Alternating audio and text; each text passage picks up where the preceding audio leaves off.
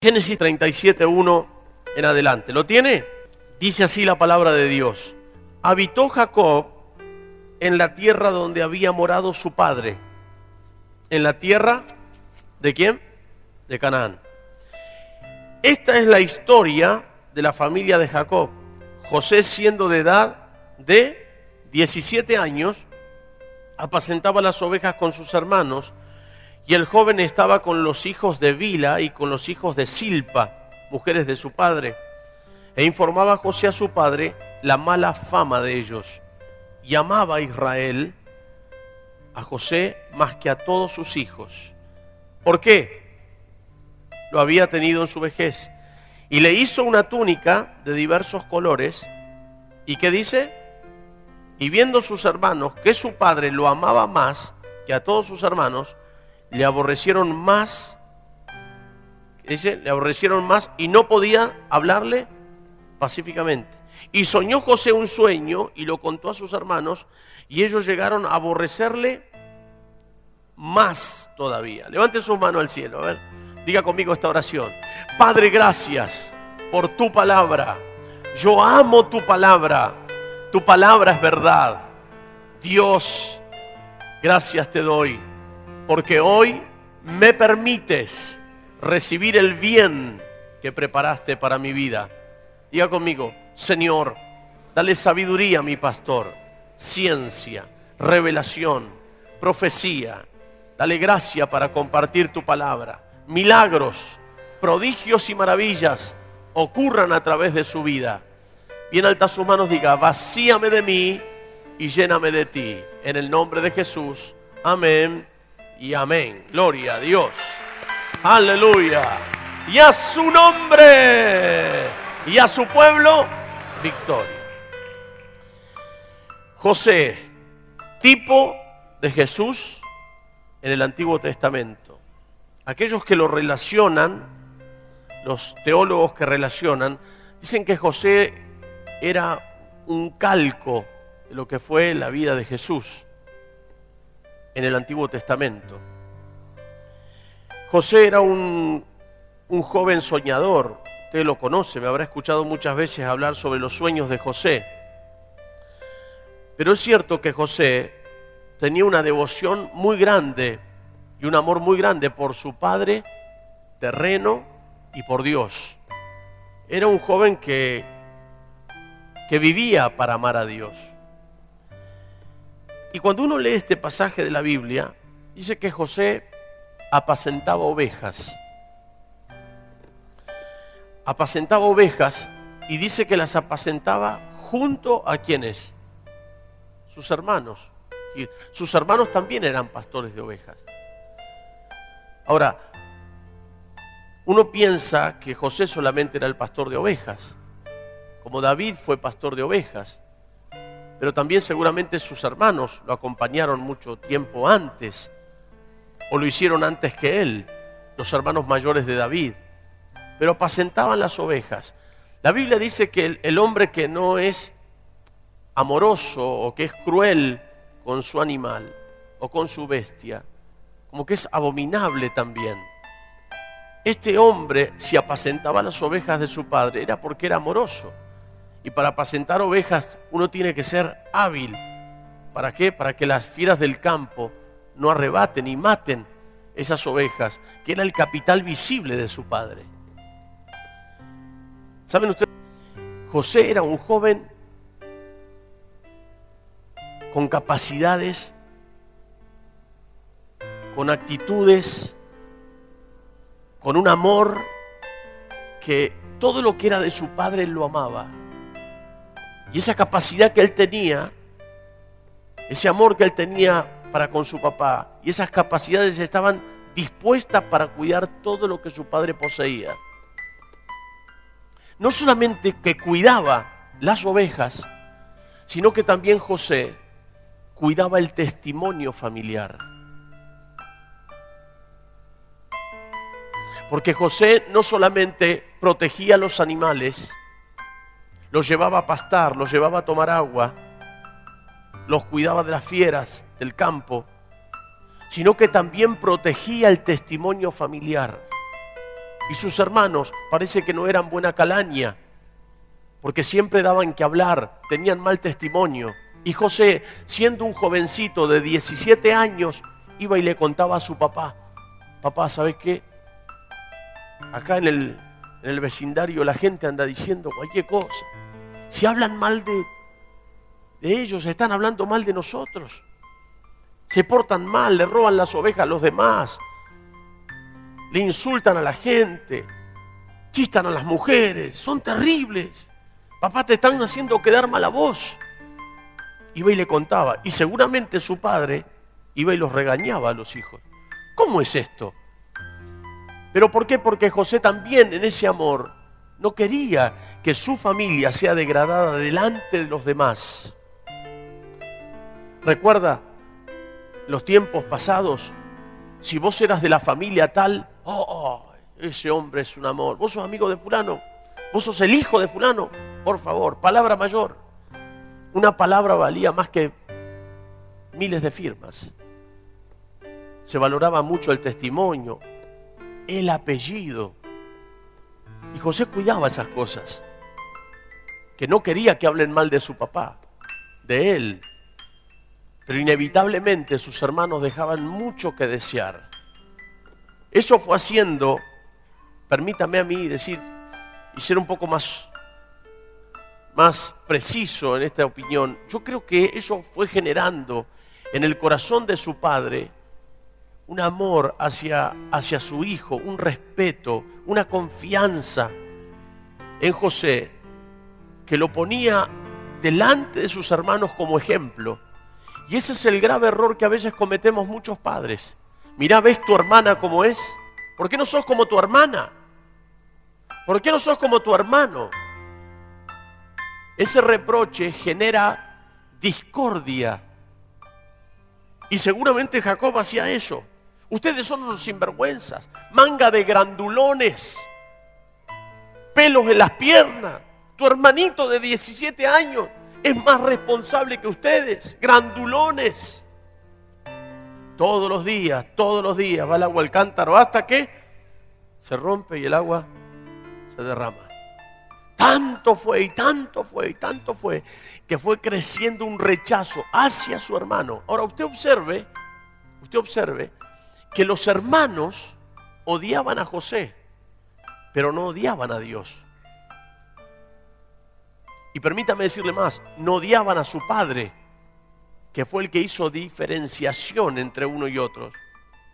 La diferencia era notable, era notable más allá de la túnica de colores, era notable porque sus hermanos eran unos sinvergüenzas. Pero José era un muchacho, jovencito, pero con principios, con valores, Así que esa, esa diferenciación era notable. Pero su padre, la Biblia dice que lo amaba más. Versículo 3, mírelo. Y amaba Israel a José más que a todos sus hijos, porque lo había tenido en su vejez, y le hizo una túnica de...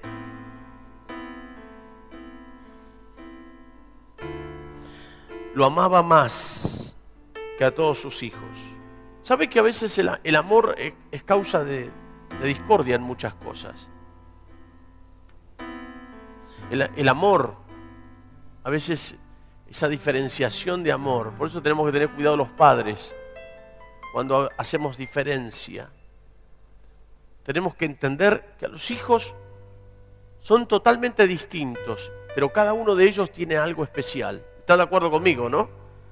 Uno tiene algo especial, el otro tiene otras cosas especiales, pero son nuestros hijos y los amamos a todos por igual. Yo les he dicho en alguna otra oportunidad, ¿qué hijo no le preguntó a su padre o a su madre a quién amas más?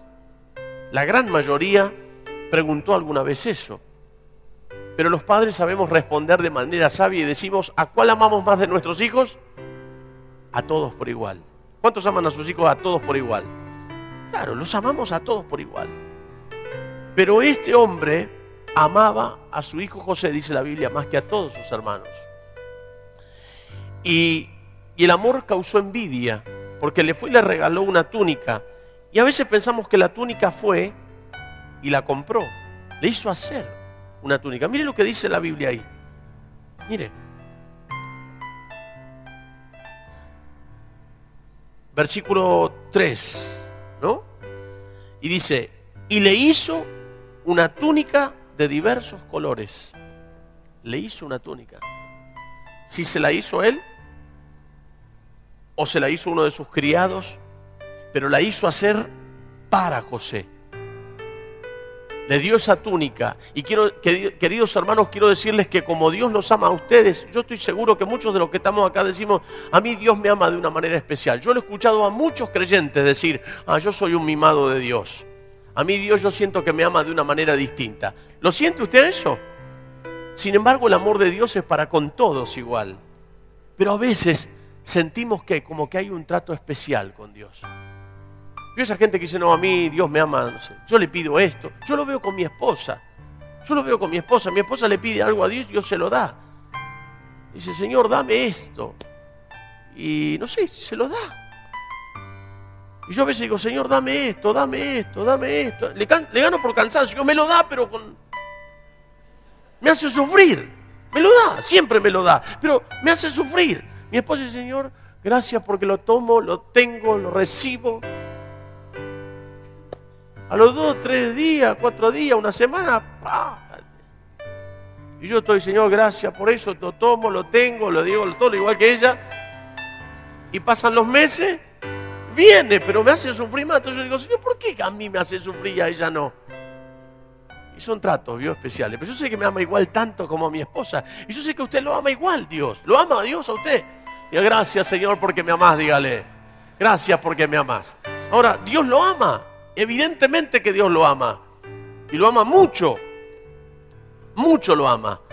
Pero yo creo que hay hijos que producen en el corazón de Dios ese no sé qué, que les da y que les brinda cosas rápidamente. Y yo creo que esto tiene que ir netamente ligado al testimonio, a la vida personal que tiene esa persona con Dios. Yo creo que está ligado netamente a eso, ¿eh? porque el amor no cambia. Usted sabe que Dios lo ama, ¿no? A ver, levántame la mano todos los que saben que Dios lo ama. Ahora digo, ¿Dios lo ama tanto a usted como ama a aquel que no conoce a Dios? ¿Cuántos están de acuerdo conmigo con eso? Algunos no levantan la mano. Sin embargo, nos ama a todos por igual. Ama a aquel que no conoce a Dios como lo ama a usted. Pero el trato es distinto. ¿Por qué? Porque usted es hijo. Y dentro de sus hijos hay hijos que obedecen a su padre y hacen su voluntad. Recuerda de ese hombre que tenía dos hijos y le dijo, hijo, ve a mi viña. Y el hijo le dijo, sí, padre, voy. Y al final no fue a la viña. Y al otro le dijo, hijo, ve tú a la viña. Y el hijo dijo, no, no, no voy. Pero después, arrepentido, fue a la viña. Jesús dice, ¿cuál de los dos hizo la voluntad de su padre? Con el segundo, porque fue. Perfecto, porque fue.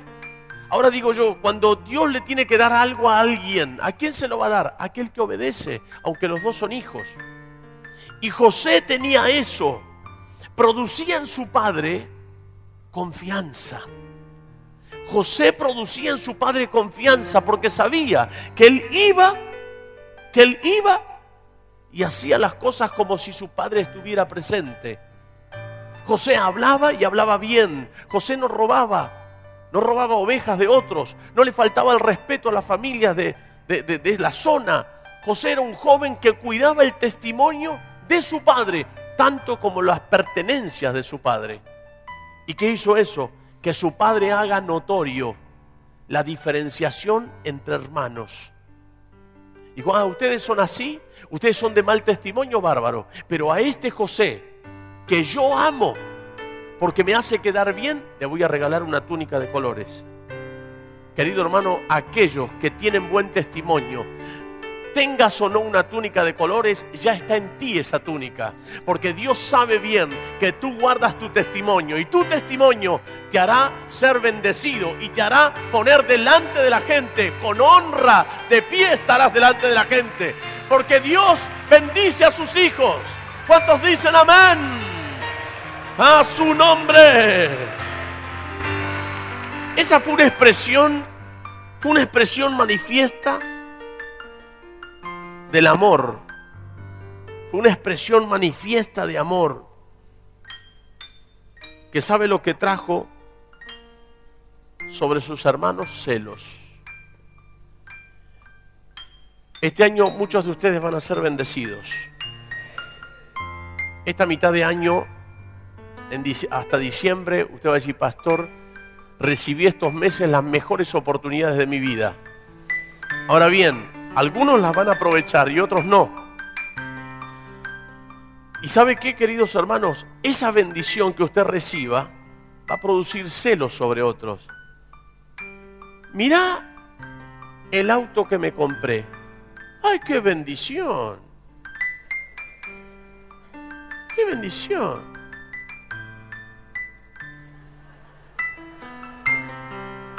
Hermoso, ¿qué te pasa? No, no, estoy durmiendo nomás, pero... ¡Qué bendición! Mirá la casa que me compré. ¡Ay, qué lindo! ¡Qué bendición!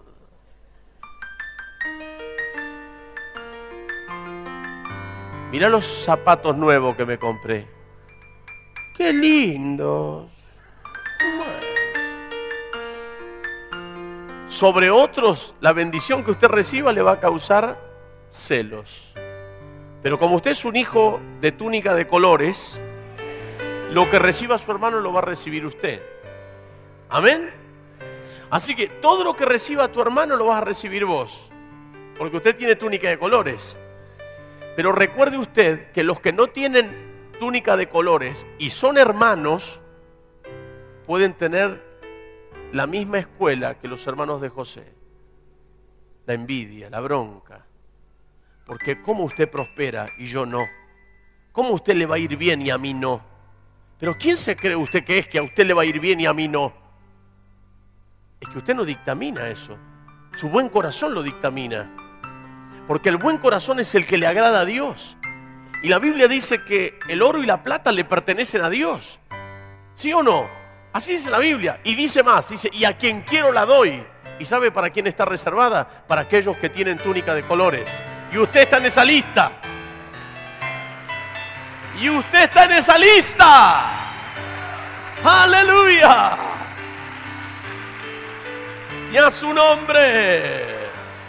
Ahora, pastor, yo estoy en esa lista, pero a mí me parece que Dios se perdió la lista. Porque hace tanto que como polenta, pastor. Me hace acordar a un pastor amigo nuestro, una vuelta, uno lo invitó a comer, ¿no? Nos invitó a comer a todos los pastores.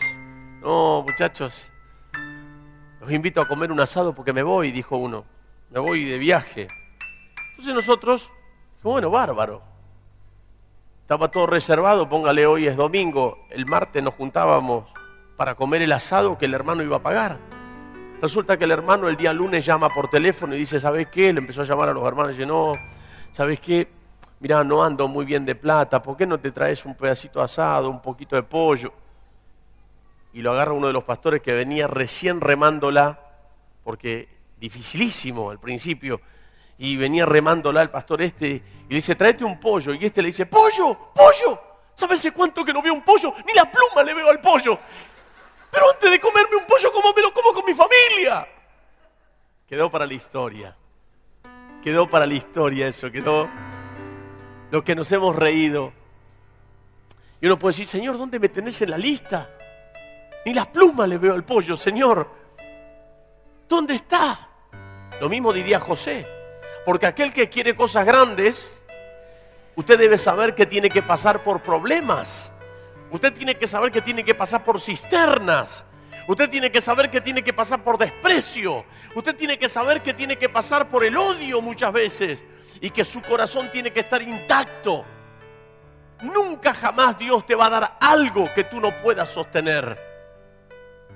Todas las demás cosas vienen como, como añadidura de lo que Dios ya preparó para usted.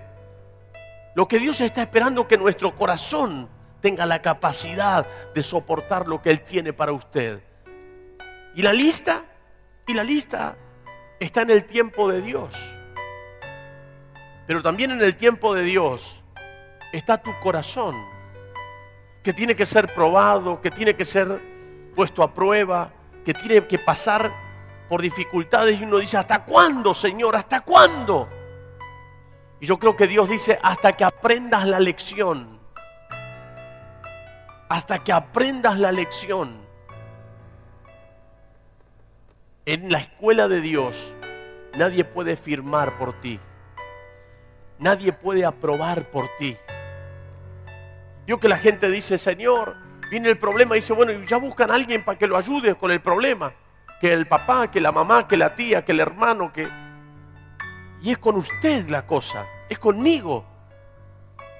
En los exámenes de la vida espiritual no puede rendir otro por usted. No puede copiarse, porque Dios lo ve todo. Tiene que enfrentar usted la situación. Y Dios está esperando que su corazón soporte la presión. Y te va a poner con el más difícil. Y te va a poner con la más difícil. Y te va a poner lo que menos te gusta. Y te va a enviar a hacer lo que nunca te gusta. Allí te manda Dios.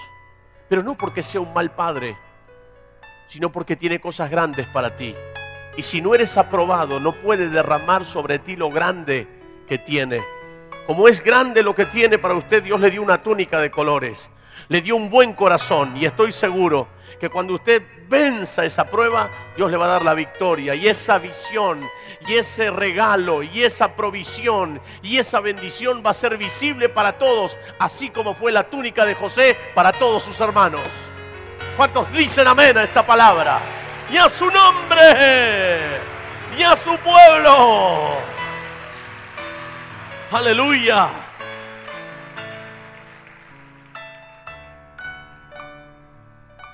Ese amor que usted siente por Dios hace que usted cuide el testimonio. ¿Está de acuerdo conmigo, no? Como usted ama a Dios, usted cuida el testimonio. Aquel que no ama a Dios, no me diga que cuida el testimonio, porque le da lo mismo. Por ahí simpatiza.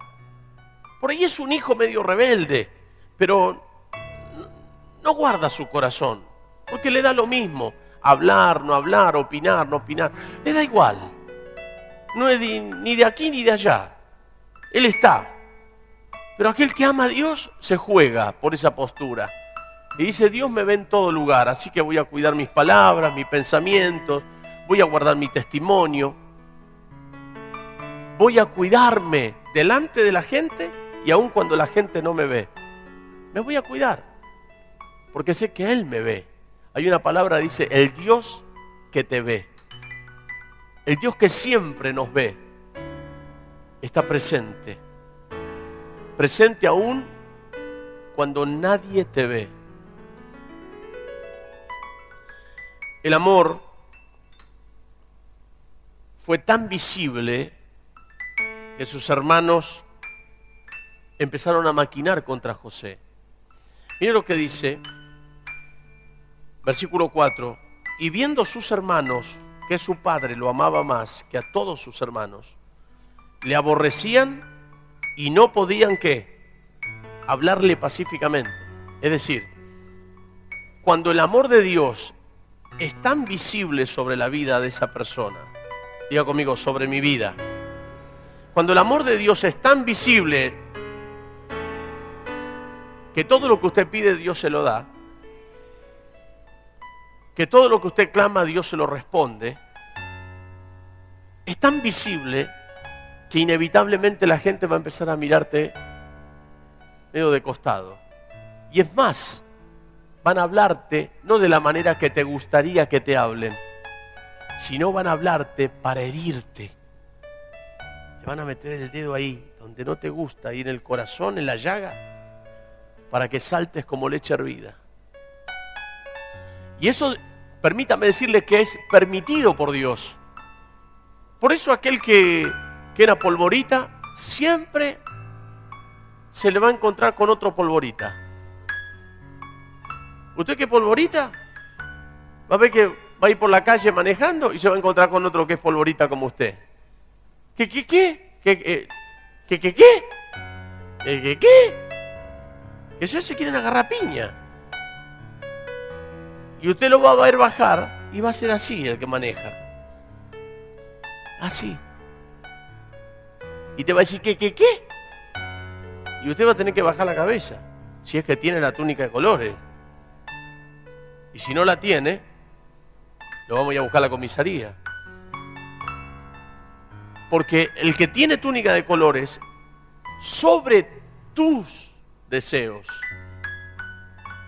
sobre tu voluntad está la voluntad de Dios. Por eso el que tiene túnica de colores respeta al Padre. No fornica, no adultera, no roba, no estafa, no miente, no anda a los, insultos, a la boca de jarro. No habla mal de la gente porque tiene túnica de colores. Ahora, quiero decirles que hubo mucha gente que tuvo túnica de colores y la perdió. Y la perdió y la ensució y la manchó. Porque siempre va a haber gente que te va a querer sacar. Y aún nuestra propia carne quiere hacer despertar el deseo de lo malo.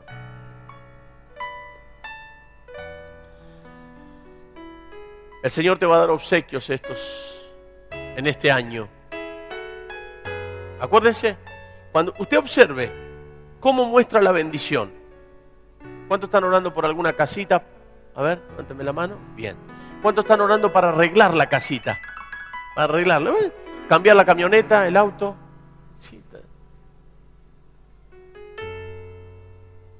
Novia, novio. Cambio de esposo no, ¿eh?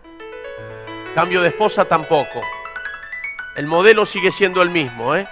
Así que no se haga el canchero porque usted tampoco es modelo nuevo. ¿Eh?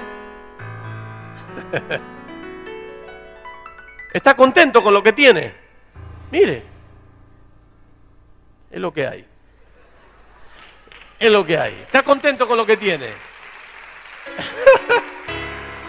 Ahora, cuando usted recibe una bendición y la muestre, usted recuerde, los de la túnica de colores se van a alegrar con usted. Porque la felicidad, la felicidad que usted recibe al recibir lo que Dios le dio, produce alegría en aquellos que también tienen túnica de colores. Porque saben que es una cuestión de tiempo. No es una cuestión de que no me lo van a dar, sino que es un tiempo. Así que lo que recibió su hermano, usted lo va a recibir. Es cuestión de tiempo. ¿Está contento o no? A mí me emociona esto, hermano. Es cuestión de tiempo. Lo que usted recibe. Ahora bien, escuche. ¿Cuántos creen que tiene un pastor bendecido? yo soy un hombre bendecido. Aparte la Biblia dice que primero la bendición cae por la cabeza, después por la barba, después por las vestiduras, después hasta el borde de las vestiduras. Yo no puedo venir acá.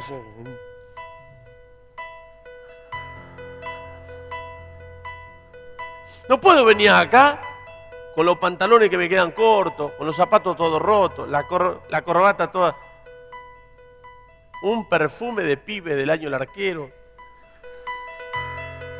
¿Por qué? Porque si yo no soy bendecido, usted tampoco va a ser bendecido.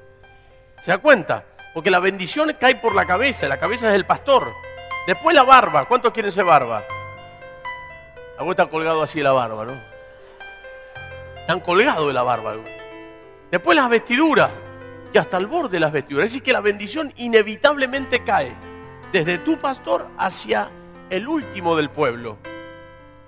La bendición tiene que caer inevitablemente, pero para esto hay que tener un buen corazón. Es así.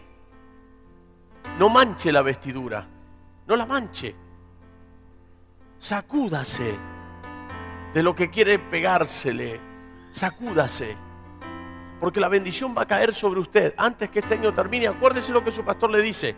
Antes que este año termine, muchos de ustedes van a recibir cosas que ni siquiera se las imaginan. Y cuando venga esa bendición y usted se junte con otro que tiene la túnica de colores, va a decir, qué bendición hermano, me alegro con vos, porque sabe que dijimos que es cuestión de tiempo. Abrazo a su hermano, diga, lo tuyo es cuestión de tiempo. Ahora, el que no tiene túnica, oiga, el que no tiene túnica de colores, ¿sabe lo que dice? ¿Y cuánto tiempo? porque sabe que es cuestión de tiempo. Y ese tiempo, permítame decirle que no es un tiempo, es un tiempito. Es un tiempito, es cuestión de tiempito. ¿eh? Solo es esperar con un buen corazón. Cuando le cuente a su hermano, su hermano se va a poner feliz. ¿eh? Se va a poner feliz porque usted recibió la casa y porque él sabe que es cuestión de tiempo.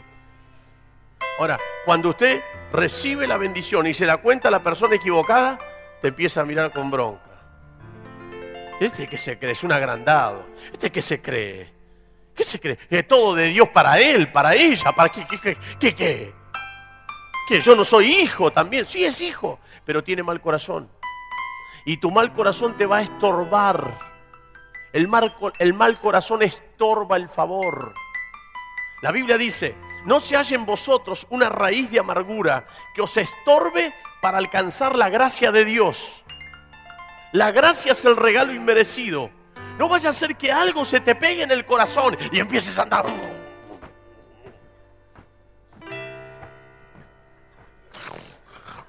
Hola hermano. Porque esa bronca que está dentro tuyo no te va a dejar, porque la Biblia no se equivoca, dice que es un estorbo. Es una traba, es una piedra, es un impedimento para que alcances la gracia, para que alcances el regalo inmerecido. Es mejor estar de la otra vereda, de la vereda del amor. Y desde esa vereda del amor usted va a alcanzar todas las cosas, porque lo que se proponga con un buen corazón, Dios se lo va a dar en abundancia. Es cuestión de tiempo. Es un tiempito. Es cuestión de tiempo. Dígame un amén.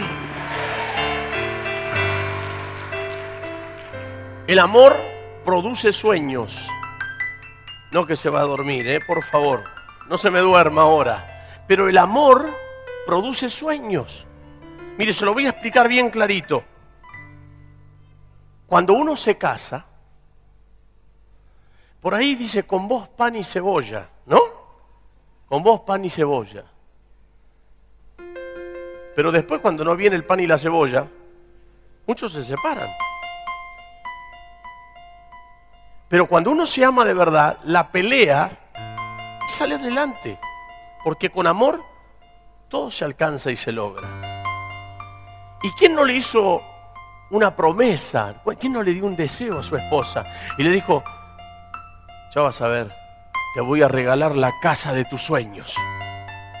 Ya va a venir tiempos mejores y vas a ver, te voy a regalar la casa, te voy a arreglar la, casa acá, la vamos a pintar, porque vos te lo mereces.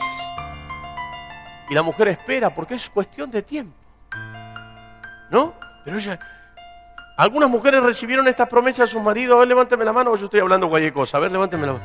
Yo que es verdad, te voy, a te voy a regalar la casa de tus sueños. Cuando andemos bien, Vamos a comprar una casita en la costa y vamos a ir todos los, todos los fines de semana. Pasan los años y no pasa nada, pero él, la promesa está ahí. Y después viene la mujer, si la mujer no tiene a Cristo, Dios mío, ¿eh? pero viene como el pajarito de la publicidad. Y... Te vuelve loco. Porque prometiste y no cumpliste. Por amor lo hace uno. Promete cosas. Y luego trabaja por esos sueños. Porque el amor te hace soñar. Lo mismo le pasa a nuestros hijos. Cuando nuestros hijos son pequeños, ¿qué hijo no le dijo a su papá o a su mamá que los veía en una condición difícil? Mamá, no te preocupes, yo ya voy a crecer y te voy a regalar una casa. Te voy a regalar un auto, mamá, para vos, para que vayas a las compras a los chinos acá a la vuelta. Te voy a regalar cosas, mamá. Porque el hijo promete. Muchos de nosotros hemos prometido. ¿Cuántos han prometido a sus padres algo? A ver. Que después no se cumplió porque cuando uno se pone de novio después se olvidó todo, ¿no? Se pone de novio, uno agarra para un lado, el otro para el otro. Y las promesas y las promesas. Las promesas se las llevaron el viento. Pero fueron solamente promesas. Pero qué promesas se hicieron desde lo más profundo del corazón. Esas promesas que nacieron en el amor. Permítame decirle que para mí Dios derramó sueños sobre José porque vio que era un joven capaz de amar, que tenía un buen corazón. Y permítame decirle que Dios depositó el futuro de la nación y de las naciones aledañas a Egipto, las depositó en un corazón tierno de 17 años. Todas las cosas que iban a ocurrir las depositó en un niño de 17 años porque solamente sabía amar. Había mucha gente en el reino, millones de personas. Pero Dios buscó entre, la, entre los millones un jovencito de 17 años. ¿Por qué no lo hizo con los otros hermanos? Porque sus otros hermanos hablaban mal, tenían un mal corazón, eran hijos de Israel, de Jacob llamado Israel, eran hijos, pero no tenían el mismo corazón. Y de allí Dios se proveyó de ese corazón para depositar el porvenir de las naciones que rodeaban Egipto. Cuando uno tiene un buen corazón, el buen corazón, lo decimos en una publicidad de radio, no te pondrá límites.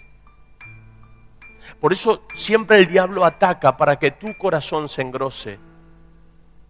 Por eso el diablo ataca para que en tu corazón haya malos deseos, para que te para que te enfermes, para que escuches a aquel que vive envenenado por la vida, envenenado de los hermanos, envenenado de la gente y te envenene el corazón.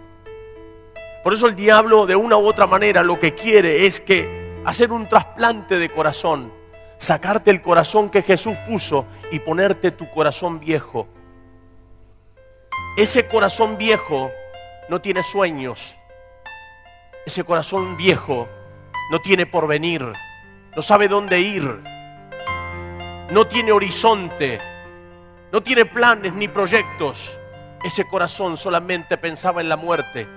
Pero cuando Cristo sacó ese corazón y puso su corazón en nosotros, nos sanó y nos dio la capacidad de soñar y depositó en nosotros como un recipiente, depositó en nosotros el porvenir no solamente de tu familia, sino de tu ciudad y de tu nación Dios tiene cosas grandes para ti. No dejes que el diablo te enferme el corazón. Aleluya. Y a su nombre. Y a su pueblo. Gloria a Dios. Abrace a su hermano. Dígale, Dios va a hacer cosas grandes en ti. Porque hay una túnica de colores. Dígale, se ve de lejos que Dios está contigo.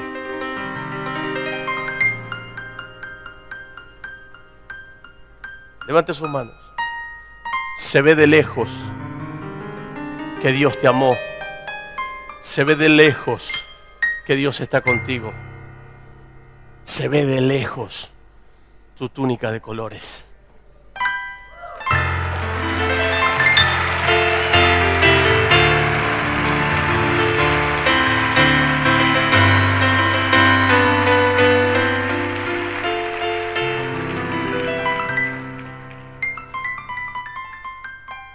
¿Cuántos tienen sueños todavía?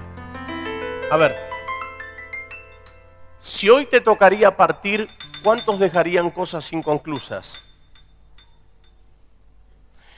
Como Dios sabe que hay cosas que todavía están inconclusas en tu vida, no te va a dejar partir. Y como no te va a dejar partir, Él va a cumplir los sueños que puso en ti. Ahora, ¿Quién es el que tiene que ser tratado? Usted tiene que ser tratado. Yo tengo que ser tratado. ¿Tiene grandes sueños? ¿Cuántos tienen grandes sueños? Y otros no tan grandes. Sueños pequeños. A ver, levánteme la mano. Y sueños grandes, locos. A ver, levánteme la mano y diga, yo tengo un gran sueño. Y si es grande su sueño, puede levantar las manos y abrirlas hacia los costados si es muy grande. ¿Así de grande? Bueno, si es así de grande tu sueño, así de grande te van a resistir.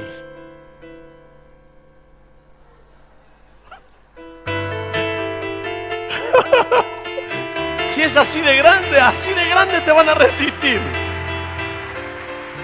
Oiga, ¿sabe por qué?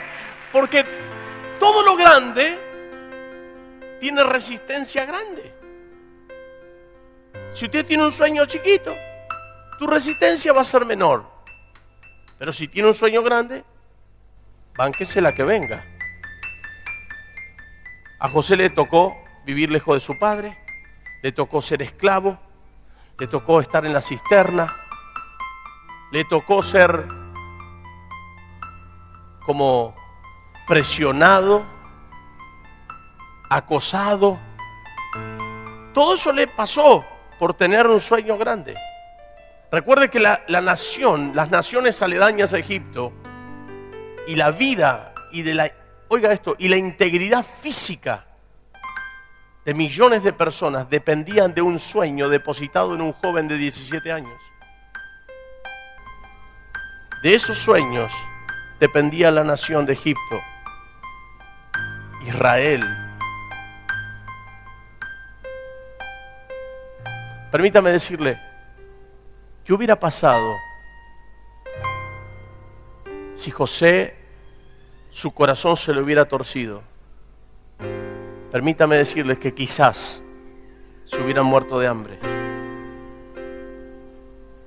Permítame decirles que quizás hubieran abandonado toda esa tierra yéndose a otros lugares. Pero ese joven supo depositar en su corazón el sueño.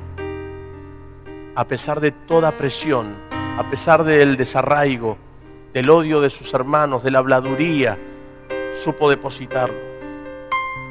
Y se guardó. Se guardó para Dios. Pastor, ¿por qué no llega muchas veces lo mío? Si yo soy hijo, quizás porque ensuciaste tu túnica de colores, quizás porque la manchaste, quizás porque jugás al pecado y bueno, Dios me perdona, total Dios me perdona, y Dios me perdona, y Dios me perdona, y seguís en la misma, y Dios me perdona, y Dios sí te perdona, pero ya no puede confiar en ti. No puede confiar en ti porque siempre haces lo mismo. Porque prometes y no cumples. El sueño se diluye y uno se siente como con un corazón de cera. Pero si usted se planta en Dios y aunque se equivoque pide perdón, pero arremete y no cae otra vez en lo mismo y se esfuerza por agradar a Dios, Dios va a decir de usted, ese es mi hijo en quien tengo complacencia. Ese es mi hijo en quien deposité mi sueño. Ese es mi hijo en el cual me voy a glorificar. Él tiene un buen corazón, ella tiene un buen corazón. Y me voy a glorificar a la vista de toda la gente. Porque aquellos que lo odiaban tendrán que comer de su mano, dice el Señor. ¿Cuántos dicen amén? Aleluya.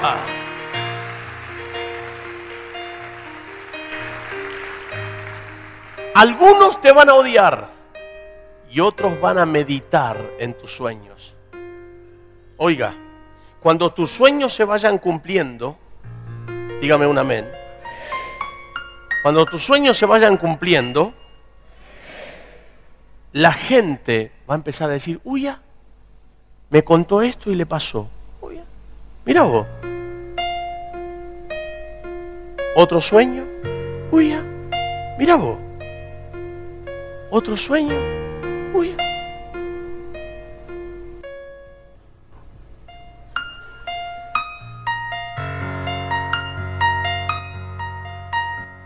Para Él. Cuando vos cuentes un sueño y la gente vea que tus sueños se hacen realidad, muchos van a meditar en tus sueños. ¿Sabe por qué?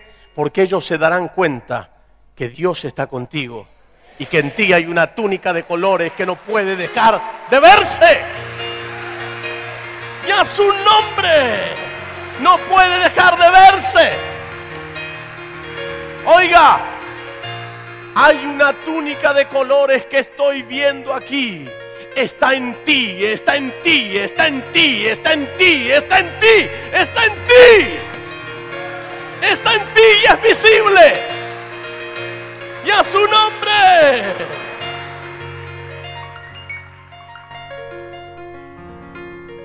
La gente de sueños estoy terminando, siempre estará sobre, sobre todo.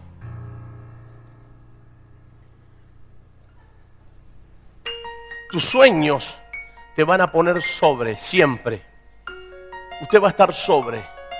La gente que no sueña es la gente que odia. Porque todo lo que ellos hablan y piensan es venganza. Por eso los hermanos no tenían sueños.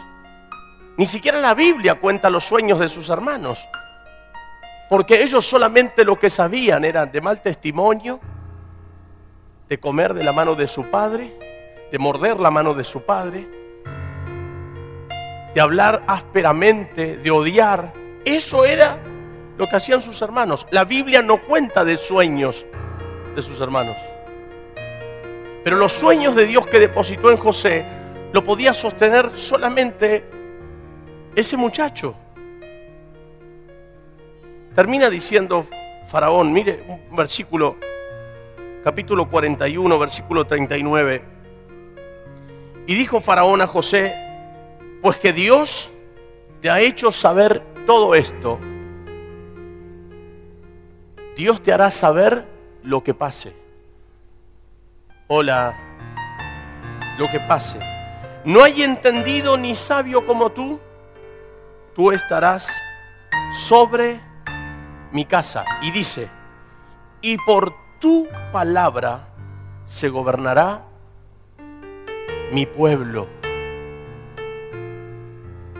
El que tiene sueños en Dios, con una túnica de colores, siempre estará sobre. Estaremos por cabeza y no por cola, dice la Biblia. Estarás sobre.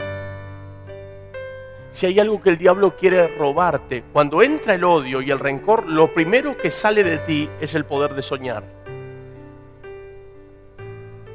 Porque ya uno no tiene sueño, ya estoy cansado de la vida, ya estoy asqueado, ya, está, ya está, ya, me quiero morir. Quiero, ya acá, quiero terminar con todo y listo, ya está, se terminó. No tengo más nada por qué pelear, no tiene sueños el odio, el rencor se apoderó. Pero uno puede ser muy ancianito, pero puede estar soñando.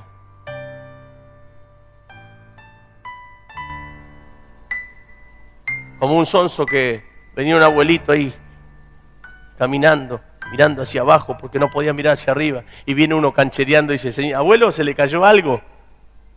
Y el abuelo dijo, sí, la vergüenza tuya, dice.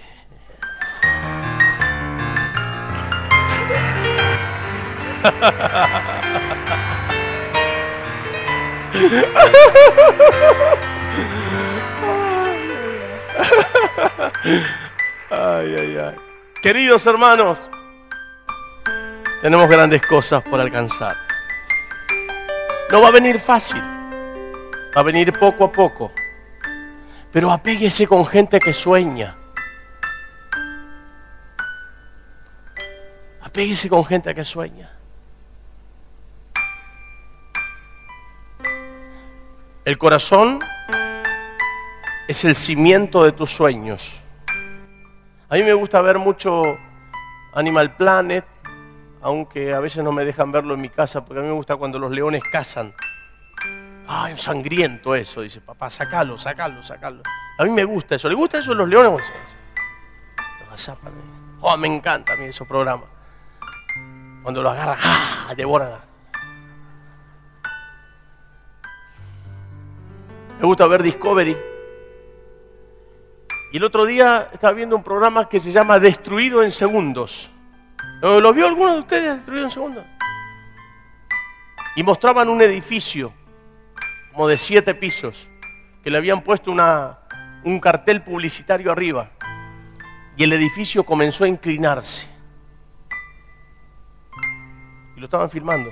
Estaban los bomberos, estaban todos ahí, habían evacuado el edificio y de repente se ve el edificio eh, destruido en segundos. Dijeron, el problema de ese edificio fueron sus cimientos. Cuando uno no tiene un buen corazón, todo, absolutamente todo, se cae. Por eso cuando una pareja empieza a amarse y se prometen amarse toda la vida, ante la primera dificultad, presiones, falta plata, falta esto, incomprensiones, que los hijos, que pa, cada uno por su lado. Cuando el corazón está fundamentado en Dios, es como esa casa que van a soplar vientos, van a venir tempestades, pero que no va a caer. De la misma forma es el corazón. Imagínese por un instante que Dios haya depositado sus sueños, los que puso en José, en alguno de los hijos de Israel, que no haya sido José, y los haya llevado al reino. Supongas. Yo estoy seguro que cuando venían sus hermanos, les cortaría la cabeza uno por uno, porque su corazón no era bueno. Cuando uno tiene un corazón bueno, perdona, da oportunidades. Viene aquel que, ¡ah! como Chucky, viene el que habla por detrás tuyo y usted lo abraza y dice, bueno, bueno, bestia, tranquilo, quieto, chito. Porque usted tiene un buen corazón. Porque usted no sabe odiar, no conoce ese código. Si hay algo que, que Dios puso en mi corazón y no lo pienso cambiar por nada del mundo porque es lo más valioso. Yo no sé odiar.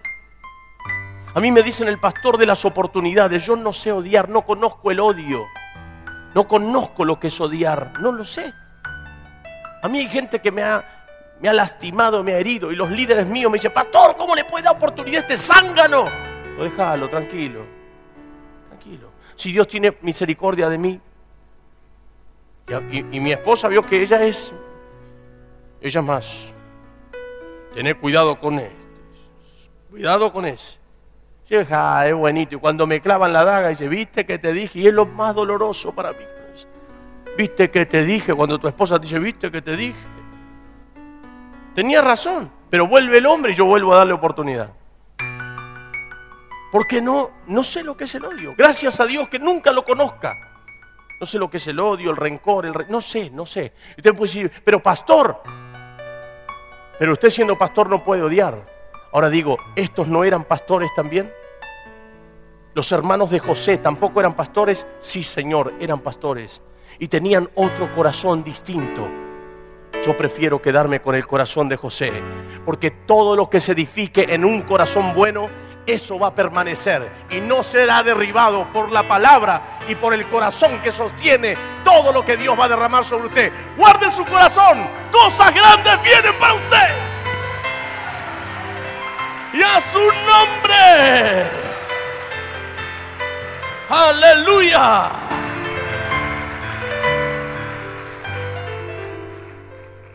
Dios te pondrá sobre. Te pondrá sobre no estarás debajo, sino encima.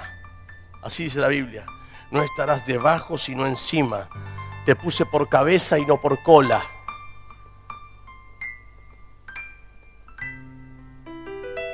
Tu buen corazón, a la larga o a la corta, te hará caer en gracia delante de tu jefe. Y tu jefe te va a decir, yo no sé, hay algo en tu vida, no sé qué es, pero sos el primero en llegar, el último en irte. Te puse señuelos de dinero y nunca tocaste nada. Te voy a poner sobre gente. Van a venir oportunidades de Dios sobre su vida. Me lo, te lo voy a dar y me vas a pagar como puedas. Tranquilo, hermano siempre hubo gente mala en el mundo. Antes que usted y yo nazcamos, siempre hubo gente mala. Y después de nosotros, si Cristo no viene antes, va a haber también. Pero que lo de afuera no afecte lo de adentro. Hemos decidido seguir a Jesús. Hemos decidido tener el corazón de José. Acuérdese, mejor es el camino del perdón y del amor. Deje de odiar, de, sentir resentimiento, sacúdase lo malo y va a ver cómo Dios lo va a bendecir a usted sin límite, porque antes que este año termine, Dios va a cristalizar sus sueños para gloria de su nombre. Aleluya.